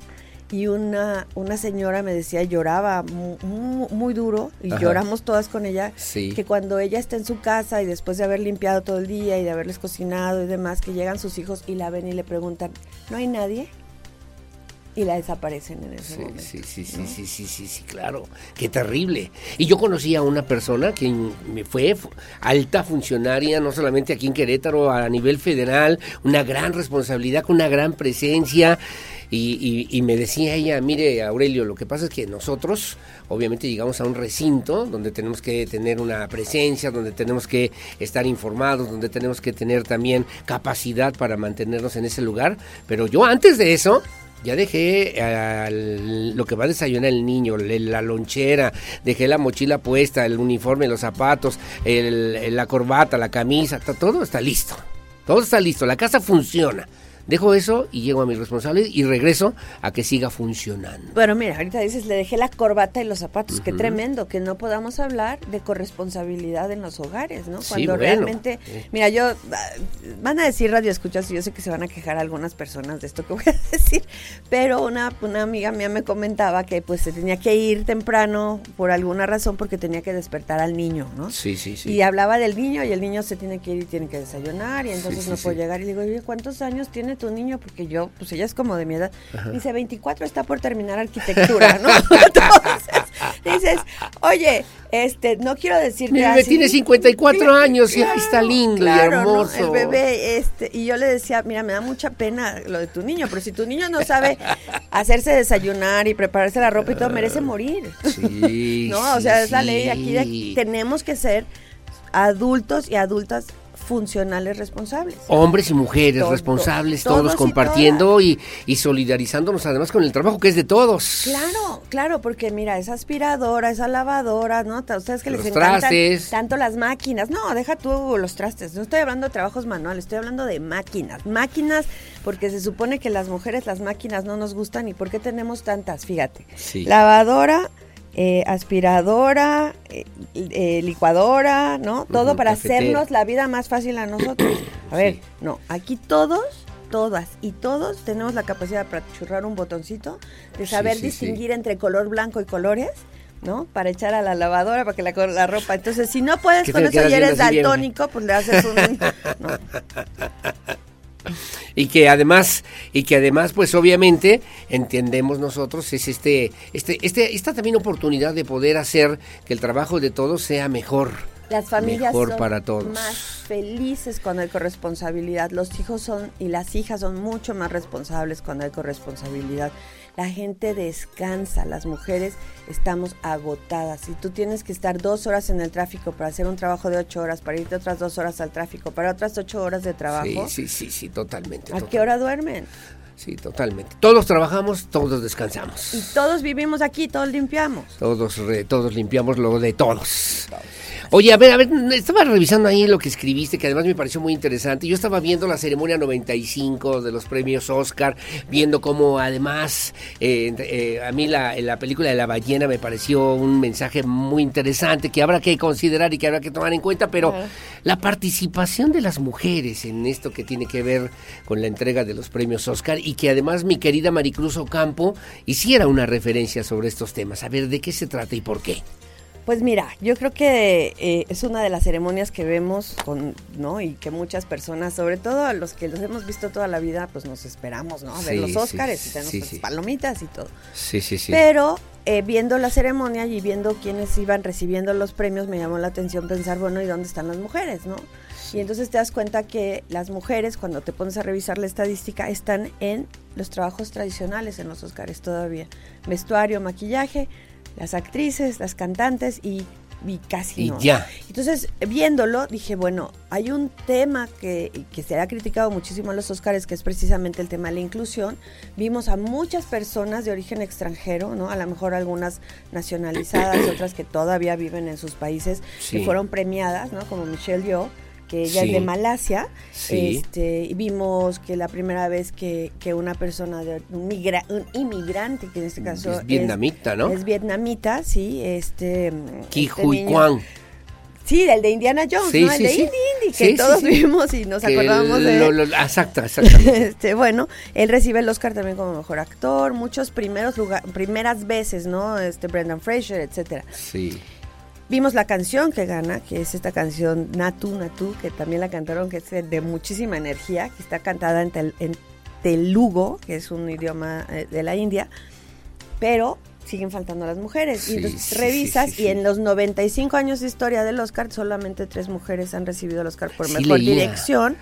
solamente ha sido O sea, la, parte fuerte, la parte importante, la parte de, hablando- de hacer una Pero película. incluso los, pues. prego- los premios a, a- a temas que son como de más de tecnología, ¿no? Como es efectos especiales, solamente se han nominado a A cinco, tres. a, tres, a, a- a cinco mujeres, me parece que era lo que estaba viendo, y han ganado exclusivamente, eh, se han nominado cuatro y han ganado dos, Ajá. ¿no? Y así también te vas a edición de sonido, y así te vas a todo lo que tiene que ver con tecnología, con la ingenierías, con estas cosas, no están las mujeres. Sí. Y, y yo me puse a buscar si efectivamente es porque no hay, es- no, no lo hacen, pero lo que pasa es que se le da el premio a quien dirige el grupo, a quien dirige el equipo. Sí, sí. Y hay muchas mujeres trabajando, pero siguen quienes dirigen los equipos de estas El tecnologías. gran orquestador. Sí, sí, sí. La sí, mayoría de los que han compuesto eh, la- los- las partituras para las películas, hombres también, Sí, etcétera. ¿no? Entonces tenemos una cosa que está ocurriendo en muchas partes y yo creo que incluso lo vemos aquí en los Óscares, este discurso que le llamamos em, políticamente correcto, ¿no? De empezar a decir, sí, las mujeres tienen el espacio, sí, cero tolerancia y demás, pero ¿cuál es la realidad? Entonces, si trasladamos esto que ocurre en los Óscares a la realidad mexicana, pues nos vamos a dar cuenta que en la UNAM se gradúan muchas más mujeres que hombres, ¿no? Sin embargo, tienen menos trabajos que los hombres, Sí, ocupan sí, sí. menos trabajos de La puestos de dirección. remuneración, La- el estatus. Ta- Totalmente, ¿no? Los avances, las promociones, tenemos el tema, por ejemplo, los gabinetes que deben de ser paritarios y si tú lo ves por ley, todos los gabinetes son paritarios, pero una vez que te, que te bajas del nivel secretaría a subdirecciones, direcciones, etcétera, otra vez volvemos a un gran número de hombres, sí, sí, sí. Este, entonces, pues tenemos como que este un poquito un discursito de medio de dientes para afuera y yo creo que los Óscares pues nos dieron ese ejemplo nuevamente. Y que decías que de repente las sociedades, dices, no contribuyen o no valoran las contribuciones, las, la contribución pues de, De las, las mujeres, mujeres. que muchas veces, y esto me gustó, están condenadas o pareciera que están condenadas a vivir por siempre en la mediocridad, Pues como mira, terminas creo este que comentario. ¿cómo, ¿cómo es posible que si tú no aprecias la contribución del 50% de tu población, realmente estés al 100%? Sí, O sea, sí, sí, por, sí, por números no nos dan, Sí, sí, ¿no? sí, sí, claro. Y, y los, y la, la desaparición de las mujeres en la historia es una cosa que ha ocurrido desde hace mucho tiempo. Y un ejemplo, y que la mayoría de la gente no conoce esto, hay una científica, bueno, hubo una científica que murió en 1958 que se llamaba Rosalind Franklin. Ajá. Ella es la primera persona en la historia en que, pue- que ve en una fotografía la estructura del ADN. Esta investigación que ella hace se le comparte a Watson y Crick, que son los dos famosos por el conocimiento del ADN, y a un compañero de trabajo que estaba con ella, que se apellidaba Wilkinson, Sí. lo, se los muestra sin permiso de ella. Y ellos con esa fotografía verifican lo que ellos ya intuían desde la parte más bien física y química. Entonces, eh, utilizan la información y publican artículos científicos, ella publica Ajá. el tercero, no la toman en cuenta, y reciben el premio Nobel. Sí, sí, Watson, sí. Crick y Wilkinson, y a ella ni siquiera se le menciona en la ceremonia de entrega del premio Nobel, ya había muerto, eso fue en 1962. Sí, sí, sí, Entonces, no es que no contribuyamos, es que no se nos reconoce la contribución, y así nos podemos ir a muchísimas otras Eh, historias. muchas historias y muchas cosas que ocurren de repente y que son aportaciones de las mujeres y que luego, no sé si el término correcto sea el agandalle, el- la visión y la cultura del machismo, que pareciera que solamente aquellos son los que pueden o los que deben o los que interactúan con las grandes eh, cúpulas de decisión de algún tema como eso tan relevante, mi querida Maricruz. Sí, hay, hay una, una cuestión en el que se ve como si ese trabajo de las mujeres fuera accesorio, auxiliar, ¿no? Sí, sí, Yo hay sí, una sí. frase que dice que a ellos les dan los cargos y a nosotras nos dan la chamba, ¿no? Y eso ocurre muchas veces, que tú tienes claro. a una persona que es un hombre a lo mejor al que le dieron una promoción y quien realmente hace mucho del trabajo tras bambalinas son mujeres. Esto en los partidos políticos, por ejemplo, ha sido muy, mu- muy, muy evidente porque tienen eh, hasta hace muy poco tiempo, ahorita no lo he checado últimamente, eran más mujeres afiliadas a partidos políticos que hombres. Sin embargo, hasta muy recientemente son las presidentas de partidos, son las secretarias de partidos, etcétera. Claro, no quiero ir tan lejos, porque yo estoy aquí sentadito y aquí en el micrófono y digo, bueno, vamos a una pausa, que es todo lo, lo más que puedo hacer, ¿eh? No, no, no puedo hacer más. Y luego volteo Y tu equipo. y, y son puras mujeres. Ahí está Fernanda, está Regina, está Lucía y además con una gran cor- eh, colaboradora como tú, mujeres, que este es el mundo de las mujeres, Maricruz. Pues sí, pero y son mujeres valientes, entregadas, ¿no? Que haces, sí, tú sí. sabes todo el trabajo que hacen, pero muchas veces, digo, y por lo mismo de los temas, a veces se nos olvida mencionarlas, a veces se nos olvida reconocerlas. Ahorita que mencionabas las medallas que va a entregar el municipio de Querétaro, de los nombres de las medallas, solamente dos son mujeres. ¿no? Sí, sí, Josefa. Vergara y José Ortiz de Domínguez. Entonces. Vemos, por ejemplo, en la independencia de México. Totalmente de acuerdo. ¿no? Que tenemos un gran número de, de- de héroes y heroínas, ¿no? Pero apenas se les hizo el paseo de las heroínas de la independencia, estamos en 2022, no lo acaba, 2023, lo acaba de inaugurar Claudia Sheinbaum, a las mujeres que participaron en la revolución, como una persona, me encanta el nombre, que se llamaba Adoración Ocampo, que, traba- que, que participó en las filas zapatistas y que tuvo grados militares importantes. claro. Cuando termina la revolución, eh, se dice que se le va a dar una pensión a todos los combatientes. Ellas van por su pensión, ella y otras mujeres que participan y se les niega la pensión porque son mujeres. Sí, claro, sí, claro. Y eso que no contamos a Lina y a Carmen y a Doña Ime Ah, claro, y a el Andy, que, que también están ahí trabajando como mujeres y que el día 9, del, que yo también quería que hablaras un poquito de ese tema porque eh, el 8 de marzo es un tema significativo, importante, sustancial, ya lo has referido. Y luego el 9, el Nadie 9, se mueve. nadie se mueve. A nosotros nos costó y mucho trabajo. Y luego alguien decía, oye, pues no hay manera de trabajar y no hay manera de, sali- de, de salir adelante, ¿eh? con muchas eh, carencias, por cierto. Pero mira, no nada más es el reconocimiento de lo que hacen y yo las reconozco y de verdad no sabes cómo me encanta venir y saludarlas en la mañana porque son además de, de muy valiosas, pues el qué terrible que un día digamos hoy no hago nada, ¿no? Para que sí. veas todo lo que hago. Sí, y y eso no debería de ser. Eso no debería de ser, ¿no? Porque incluso eso, hoy no hago nada, ve todo lo que hago, pero no importa, te voy a seguir pagando cinco pesos. Sí, ¿no? claro. Eh, y ese es el Sí, tema. exacta, también. exactamente, exactamente. Que tiene que haber un cambio sustancial, un cambio radical Totalmente. de fondo y también de- en las leyes, ¿no? Para que esto pudiera Pero fíjate modificarse. que tenemos leyes extraordinarias. Es más, si tú haces una comparación, por ejemplo, entre las leyes mexicanas y las leyes de Finlandia, estamos más o menos igual hasta mejor. No, no, ay, cosas. te iba a decir que no, qué barbaridad. tema- Este, fíjense cómo lo sorprendí ¿eh? aquí Sí. al señor, Es que me al, señor Manuel es que- de Carreño es que casi se le Oye, es que comparas con que, que México con un país de muy alto nivel Sí. social, económico, cultural. Tenemos muy buenas leyes, que es lo que no tenemos todavía a las personas que hacen valer esas leyes Sí, con sí. una conciencia de la importancia que tiene el reconocer a las mujeres, Sí, el claro. darnos el lugar de generar las oportunidades, etcétera. La mayoría de los programas que buscan la inclusión son asistencialistas. Te doy 5 pesos, 15 pesos, 75 pesos, no sé cuánto están las tarjetas Sí, ahora que sí, entregan. sí, sí, sí, sí. ¿no? Pero a mí me parece ridícula. La realidad es que no hace un cambio importante en la condición y en la, en, en la posición de las mujeres dentro de la sociedad. Sí, claro, sí, claro. Y que obviamente eso es donde tendríamos que estar trabajando para que no nos vayamos a quedar dos cosas, en la superficialidad o en la mediocridad absoluta histórica. Mira, la verdad es que es mucho de discurso, ¿no? Pero vamos a hacer, por ejemplo, la, la UAC, ¿no? Que la mayoría acabamos, tú y yo estuvimos en el informe de la rectora, Sí. ¿no? Entonces vimos que la mayoría de las personas que estudian en la UAC son mujeres. Tienen Sí. un porcentaje muy alto, 58%. A mí me sorprendió honestamente. Pero no es así en ingeniería y en informática. Entonces, ¿qué tenemos que hacer? Motivar que las mujeres participen. Pero si yo voy a estudiar en una ingeniería, ingeniería civil, por ejemplo, y cuando pida trabajo en un despacho, en una constructora, me van a decir, tú no puedes ir a la obra porque eres mujer, tú quédate en el escritorio haciendo planos, pues entonces, ¿qué ganas de estudiar ingeniería? sí, no? sí, sí, claro. Este, esa es una de las cuestiones. Sí, total, totalmente, totalmente. Y obviamente creo que ese es el trasfondo de lo que tenemos que cambiar en esto que tiene que ver con la vida pública en las empresas y en la casa igualmente. Totalmente. Entonces, a ver, si yo puedo salir a trabajar, porque además, ¿qué familia puede vivir ahora con un solo sueldo? Son contadas con las manos.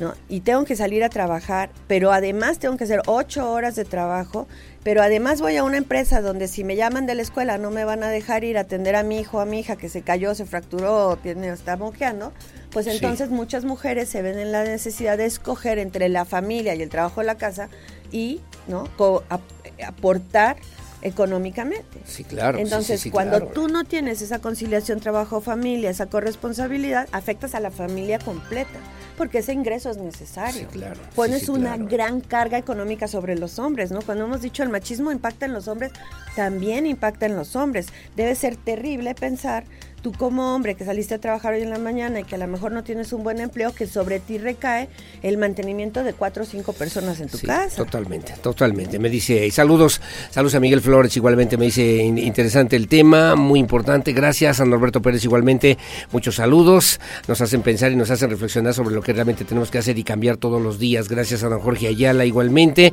saludos, y bueno, pues son temas de los que hay que hablar, que hay que entenderle, pero también hay que llegar al fondo de las cosas finalmente, Por. Maricruz. Decimos que hay que cambiar nuestro metro cuadrado, ¿no? ¿Qué me toca a mí?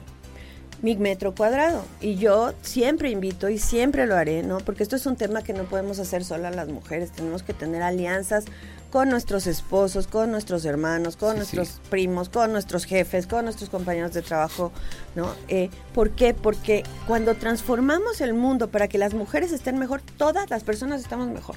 Eso está demostrado todas las personas estamos mejor, ¿no? Entonces, si no están los hombres en esta, en esta proyecto, pues entonces otra vez volvemos a hacer un proyecto Sí, mediocre sí, sí, sí, en el que solamente las mujeres estamos los trabajando. proyectitos de los que ya estamos hasta el No, copete. y, y además porque otra vez, ¿cómo podemos cambiar el 100% de la sociedad solamente con el trabajo, con la aportación del 50% para transformarla, que en este Mientras caso el otro las 50 mujeres? estamos así esperando. A ver, a ver, a ver, a qué horas, a ver a dónde y a ver si pueden. Sí. ¿No? Bueno, mira, yo creo que no es tanto así, pero más bien como que no, no es tan fácil ponerse en nuestros zapatos, porque lo que nosotras vivimos y experimentamos es algo que se ha naturalizado, ¿no? Entonces tú lo ves como, pues así es, ¿no? Incluso hay una exaltación de cualidades que como son la abnegación, la, ¿no? el, el sacrificio, Sí, etcétera, en las mujeres. ¿no? El silencio. Y claro. entonces cuando las mujeres no se comportan de esa manera, pues las vemos como que están haciendo las cosas equivocadas. Bueno, Maricruz Ocampo, si no tienes inconveniente, la próxima nos vamos a ver vía digital, ¿verdad? Por Zoom. Nos vamos a home office, este, creo que sí es, y yo invito, invito Lo hiciste de la vez pasada A también. las, y, y es que estoy convencida de que las personas que tenemos esa oportunidad y es el gran privilegio de poder trabajar de nuestras casas, hagámoslo. Las empresas que tienen la posibilidad de que sus trabajadores y trabajadoras estén en el hogar, sobre todo de las mamás de esas 67 escuelas que van a que mandaron gente a su casa, sí, sí, sí. por favor permítanles trabajar desde la casa porque cuando se toman esas decisiones y no se considera a las mujeres, las afectamos. ¿Cuándo, en qué momento pensaron qué va a pasar con los 67 escuelas y niños y quién les va a cuidar en sus Sí, casas si las mamás tienen que ir a trabajar? así es, Entonces, así por es. favor, hagámoslo, considerémoslo por el bien de todos y todas. Bueno, como siempre, un gusto. Gracias además por estar con nosotros y participar aquí en primera emisión, aquí en Radar News en esta, en esta mañana.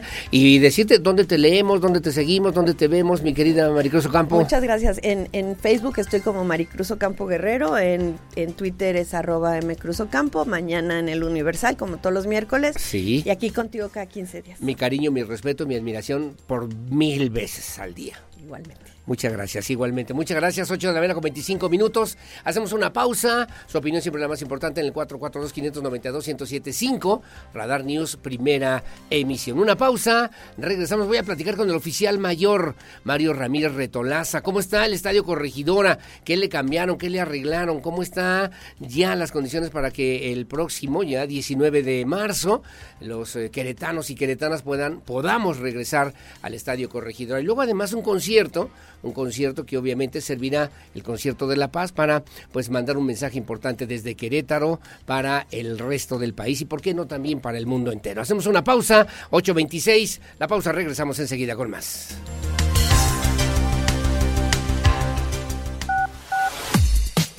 Porque siempre estamos cerca de ti. Síguenos en nuestras redes sociales. En Facebook, Radar News Querétaro. En Instagram, arroba Radar News 1075 FM. En Twitter, arroba Radar News 1075. La entrevista a Radar News.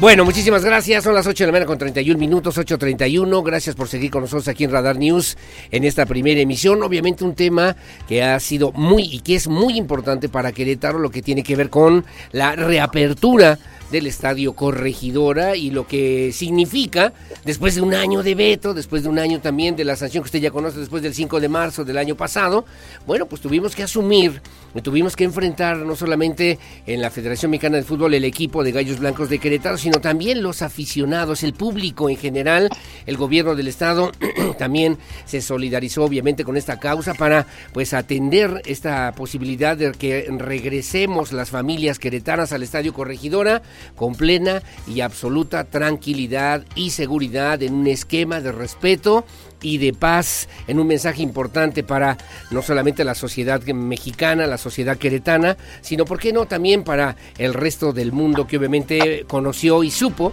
los hechos ocurridos el pasado 5 de marzo del 2022. Está en la línea telefónica y le agradezco, le aprecio mucho al oficial mayor del gobierno del estado, a mi querido Mario Ramírez Retolaza, mi querido oficial mayor, mi querido Mario, ¿cómo estás? Buenos días. Bien, mi querido Aurelio, mucho gusto saludarte, muy buenos días a ti y a todo tu auditorio. Como siempre, y gracias también por tomar la llamada a platicar con la audiencia de Radar News en esta primera emisión. Y bueno, eh, finalmente, después de este año de sanción para el Estadio Corregidora, se han hecho adecuaciones, se han atendido estas exigencias de la Federación Mexicana de Fútbol, pero también las consideraciones del gobierno del Estado, del gobierno de Mauricio Curi González, para que el Estadio Corregidora vuelva a ser, sea como ha sido y como ha sido muchos años, un recinto seguro para las familias, un, un recinto confiable y un recinto eminentemente deportivo para la sociedad queretana, mi querido Mario. Así es, desde luego, como tú sabes, después de un año de veto, eh, regresamos al Corregidora muy contentos para un partido de Gallos contra Bravos de Juárez que se celebra el, este domingo en punto de las 19.05 horas.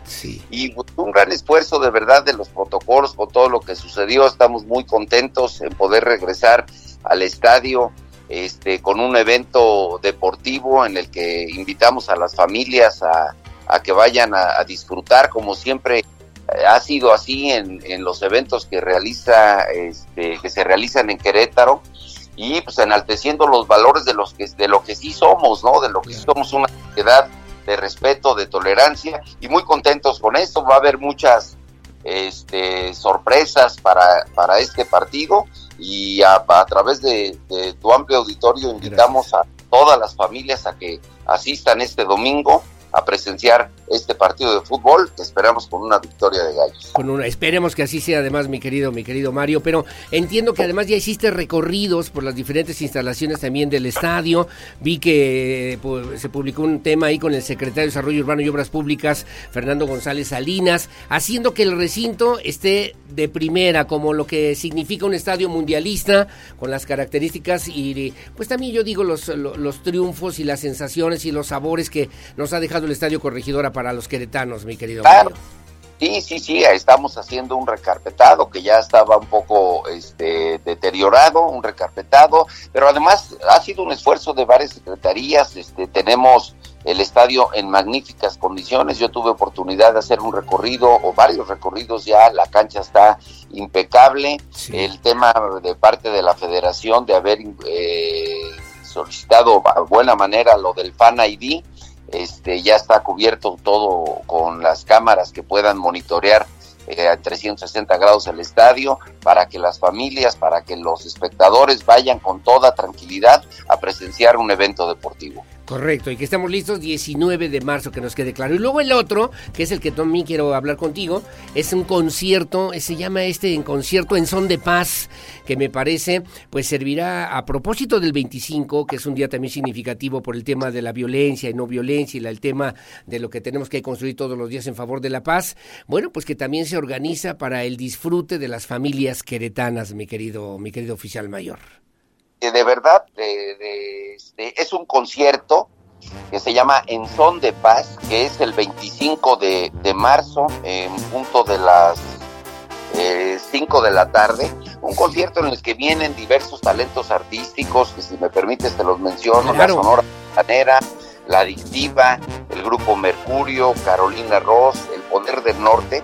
Es un concierto que, que gracias al apoyo del gobernador en este se fortalece la campaña para recordar el Querétaro que sí somos, ¿no? E ir juntos, como lo ha dicho mucho el gobernador, al siguiente nivel. Este es un concierto, pues, en son de paz, el nombre lo dice, en el que eh, enaltecemos los valores que siempre nos han caracterizado a Querétaro. Es importante eh, mencionar que a este concierto los, los que vayan a asistir, que una que es de manera gratuita y que pues, no va a tener venta de alcohol, pero hay que colaborar con un kilo de ayuda, un kilo de ayuda ya sea de arroz, de lentejas, de frijol, este, de habas, etcétera, que serán recolectados ahí en el momento de ingresar al estadio a través de unos contenedores y se darán a las comunidades más necesitadas del estado. Correcto. con causa. Correcto, es un... Dime, dime, dime, dime, Mario, dime, dime, adelante lo que sí somos en Querétaro, Aurelio. Sí, exacto, exacto. Ese, ese mensaje yo por eso decía, y a lo mejor hasta me vi así como a nombre de todos los meseros del mundo, pero dije, es el mensaje de Querétaro en favor de la paz, en favor de la cordialidad, del respeto de las familias, que desde Querétaro se tiene que escuchar, que tiene que retumbar a nivel nacional, pero que también se tiene que oír en otras partes del mundo, porque alguna vez nos comentaba el gobernador Curi, después de lo que pasó el 5 de marzo, que fue lamentable, muy lamentable, pues tuvo muchas vistas y se conoció de esa manera en muchos lugares también lo que estaba pasando en Querétaro. Hoy tenemos que cambiar esas cosas, mi querido Mario. Y, y, lo estamos haciendo, lo estamos haciendo. Querétaro, eso que sucedió lamentablemente, como tú dices, el 5 de marzo no es lo que nos representa. Al contrario, somos una sociedad de tolerancia, de respeto, de, de, valores y de que construimos el tejido social día con día. Entonces, esto es bien importante, refrendar este concierto en son de paz, pues dar ese, ese, esa vista a toda la, a todo el estado y a los que nos visiten de fuera de lo que realmente es Querétaro. Por eso el nombre, por eso eh, los artistas, por eso el, la causa que es un kilo de ayuda y, y, esto seguramente nos va a venir muy bien. Además de que pues invitamos, desde luego, pues es un concierto que como ya lo mencioné, este, eh, pues vienen diversos talentos artísticos para diferentes eh, gustos musicales y bueno, pues ya los mandaremos este, boletos a todas las emisoras, desde luego la tuya, para que nos hagan favor de repartirlos son totalmente gratuitos. Correcto. El concierto, entiendo yo, es a las 5 de la tarde. Si bien lo comentas, es gratuito y hay que llevar un kilo de ayuda para que podamos ingresar al Estadio Corregidor este próximo 25 de marzo en este concierto en son, en son de paz. Y bueno, se van a distribuir de alguna manera en algún lugar los boletos y luego previo llevar el kilo de ayuda. ¿Cómo va a ser ese mecanismo finalmente, bueno, querido Mario? Habrá banco de alimentos, este, concientizar, no quiere decir que si no llevas un kilo no entras al estadio, o sea, todo mundo puede entrar al estadio, pero sí queremos concientizar que este kilo de ayuda es, es, un kilo por una causa para las comunidades más necesitadas del estado, ¿no? O sea, no llevas por alguna razón, porque no si se te olvidó o lo que sea, pues de todos modos ingresa al estadio. Estamos haciendo esta, esta campaña pues para unir a las familias que van, que van a ir a, a presenciar un concierto, pero que también están ayudando a las comunidades más necesitadas del Estado. Correcto, pues bueno, pues ahí con muchas cosas interesantes, importantes. Ya ni que hablar de que le echaron una manita de gato a los baños del el auditorio José Ortiz de Domínguez, que también le urgía finalmente, mi querido Mario Ramírez. Sí, no, bueno, el, el auditorio tiene 37 años de construido y la verdad las que sí, sí estaban en un gran deterioro los baños, hicimos un cambio total en todos los baños y vamos a ir interviniendo eh, año con año. Eh, de acuerdo al presupuesto. Este auditorio que, que, pues además también nos representa a los queretanos, es un auditorio que tiene una acústica, los gentes que saben dicen que tiene una acústica igual que el auditorio nacional y poco a poco lo vamos a ir interviniendo para dejarlo lo más digno posible y que pueda y, y podamos presenciar eventos de primer nivel. Bueno, pues mi querido oficial mayor, te mando un abrazo, saludos, gracias por la invitación y ahí nos vemos el 19 de Ay, marzo en el el estadio. Aurelio, a presenciar el triunfo de Gallos y, y- y te agradezco mucho. Nos vemos tanto el 19 en el estadio como el 25 a las 5 de la tarde en el concierto en Son de Paz. Ahí estaremos, mi querido Mario, te mando un abrazo, saludos como siempre y gracias por tomarnos la llamada. Buenos días. Al contrario, gracias a ti y a todo tu auditorio. Gracias, es en Son de Paz, 25 de marzo. Ya llegó el pirro, ¿verdad? Ya, ya, ya, ya se dio cuenta ya llegó el pirro. Ah, sí, ya lo vi, cómo no. Es en Son de Paz, la entrada es gratuita, únicamente con el boleto, como ya le referíamos, que se estará distribuyendo también a través de las estaciones de radio. Es para en el, eh, a las 5 de la tarde en el Estadio Corregidora. Es la adictiva, la adictiva y la verdad, la verdad que de, de- buenísima, buenísima. Esta le gusta a mi comadre, fíjate. Hasta le hace así cuando canta y... Caray, le mando saludos a mi comadre, por cierto, Denise Almaraz, que también nos hace favor de sintonizarnos. Carolina Rosa, ahí sí, para que veas, Carolina Rosa, así como que ahí no le sé mucho, mi querido Pirro, pero pues si tú dices que vale la pena, pues vale la pena, porque a mí se me antoja más la Sonora Santanera, salvo tu mejor opinión, mi querido Pirro Hernández. ¿Cuál me vas a poner? ¿Cuál? A ver, a ver, ¿cuál? Ah, ¿verdad que sí? Es como nombre. La Sonora Santanera, el en son de paz. Es 25 de marzo, es a las 5 de la tarde en el Estadio Corregidora. Para que usted vaya con su familia, ¿eh? ya sea además la Sonora Santanera con María Fernanda. Y luego, además, bueno, pues qué tal el poder del norte, ¿no? ¿Sí? ¿Estoy bien? O más o menos, más o menos. La banda es la que manda. Ah, no, sí es cierto, la banda es la que manda. 25 de marzo, 5 de la tarde, Estadio Corregidora. Es una ayuda también, un concierto con causa, decía el oficial mayor. Vamos a llevar algo de ayuda, ¿no? Un kilito de arroz, un kilito de frijol, algo de, algo de lenteja, algo que podamos ayudar de azúcar y que pueda servir para la gente que más lo necesita. Y además, pasar una tarde, una tarde padre. ¿Este grupo que es, mi querido Pierro? Mercurio. Así ya lo vi aquí. Bueno, es para las chavas, ¿no? Mercurio. Mercurio también estará presentándose en este concierto 25 de marzo para que usted pueda disfrutarlo junto con toda la familia aquí en el Estadio Corregidora. 8 de la mañana con 43 minutos. Hacemos una pausa. Hacemos una pausa. Regresamos. Regresamos. ¿Ella es la que dices? Fíjate que pues, canta bonito. Carolina Ross. Bueno, voy a poner atención, mi Pirro, voy a poner atención, voy a aprender más, pero bueno, pues ahí están las propuestas, ojalá que sea de su agrado y ojalá que pueda usted acudir con su familia el próximo domingo 25 de marzo a las 5 de la tarde en el estadio Corregidora de Querétaro. Mandar un mensaje de paz, de trabajo, de respeto, de cordialidad, de, que, de que somos una sociedad también mejor que muchas, si no es que la mejor del mundo. Vamos a la pausa, regresamos enseguida con más 8 de la mañana con 44 minutos. Pausa y volvemos. podías dormir. ¿Quién era el que te acompañaba? El que estuvo siempre ahí. Si me lo hubieras pedido,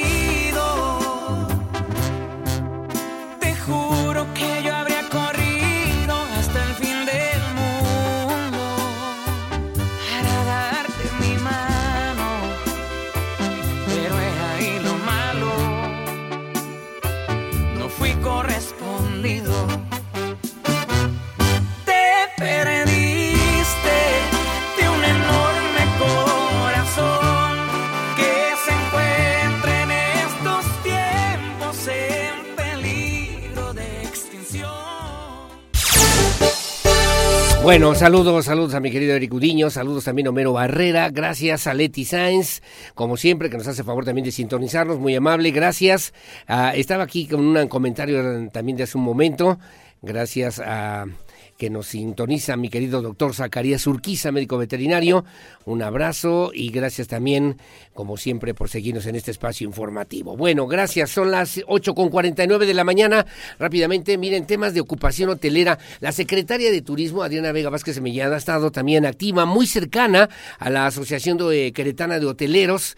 Dio a conocer que en el primer trimestre del año el sector hotelero alcanzó un repunte, una ocupación del 50%, lo que se traduce en una buena perspectiva en este 2023, toda vez que los primeros meses del año pues representaron sin lugar a dudas un reto muy importante para este sector, este sector de la economía queretana. Esperan que con la Semana Mayor, la Semana Santa, además de fechas como el 10 de mayo, el Día de las Madres, bueno, pues permitan mejorar la ocupación hotelera para el segundo trimestre de este 2023. Iván González tiene la información alcanza el sector hotelero entre el 50 y 55% de ocupación en el primer trimestre del año, reconoció el presidente de la Asociación Queretana de Hoteleros, Luis Signoré Luna, quien detalló que este es una buena perspectiva para este 2023, toda vez que los primeros meses del año representaron un reto para el sector debido a la inflación, a la cuesta de enero, ya que las familias priorizan primero los gastos del hogar y servicios cuando se tiene una recesión económica. Eh, yo creo que tuvimos un buen arranque, enero siempre cuesta trabajo, está la cuesta de enero,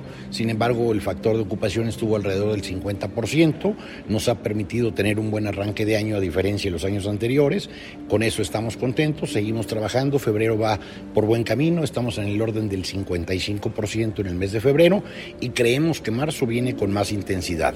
¿Por qué? Bueno, pues tenemos la ventaja de que se nos cruzan dos puentes, bueno, un puente y, e inmediatamente después viene lo que es la Semana Santa. Entonces tenemos eh, confianza de que vengan muchos visitantes a Querétaro en esta temporada, estaremos ávidos de poderlo recibir. Esperan que con la Semana Santa, fechas como el 10 de mayo, permitan mejorar la ocupación hotelera en el segundo trimestre del 2023.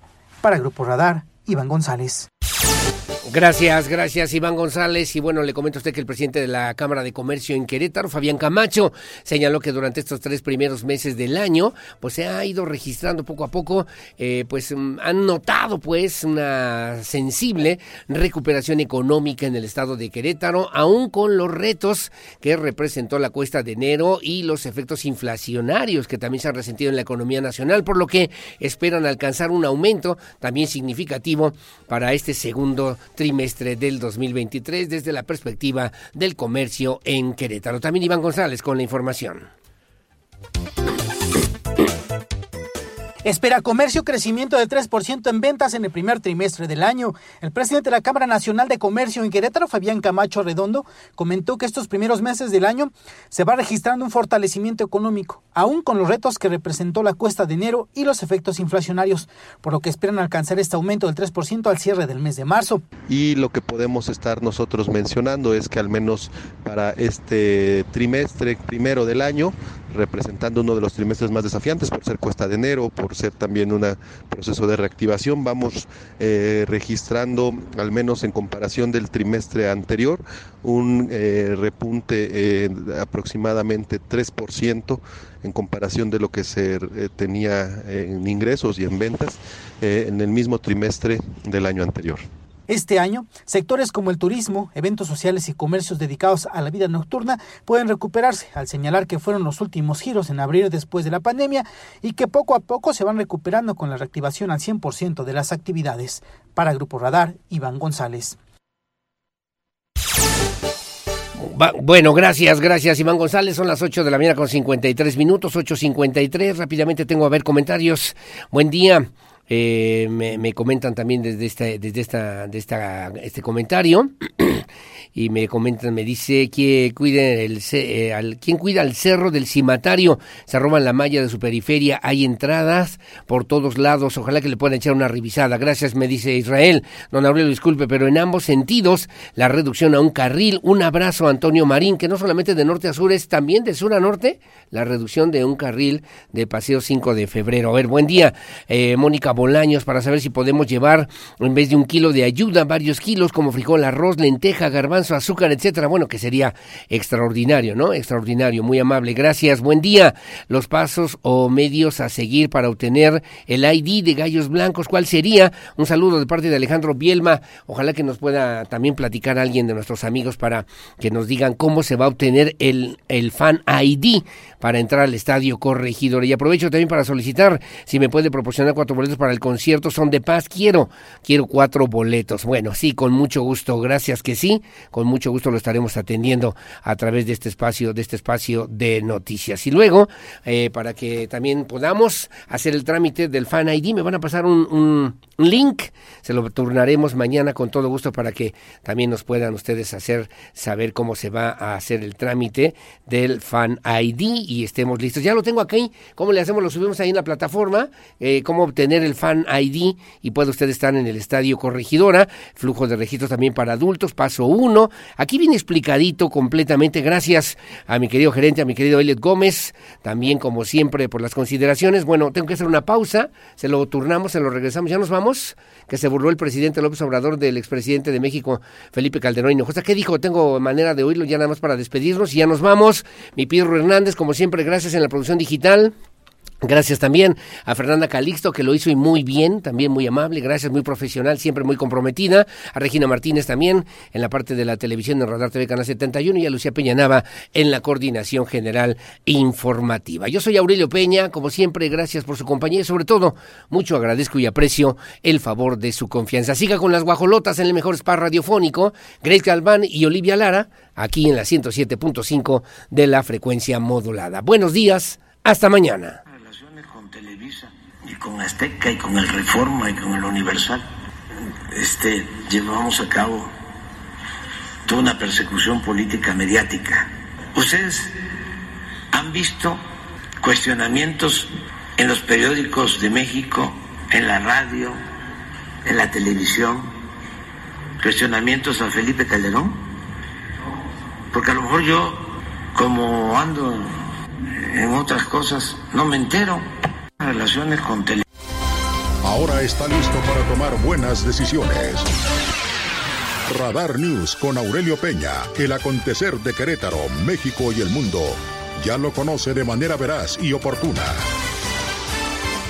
Lo esperamos en nuestra próxima emisión Radar News de Radar 107.5 FM y Canal 71, la tele de Querétaro. Radar.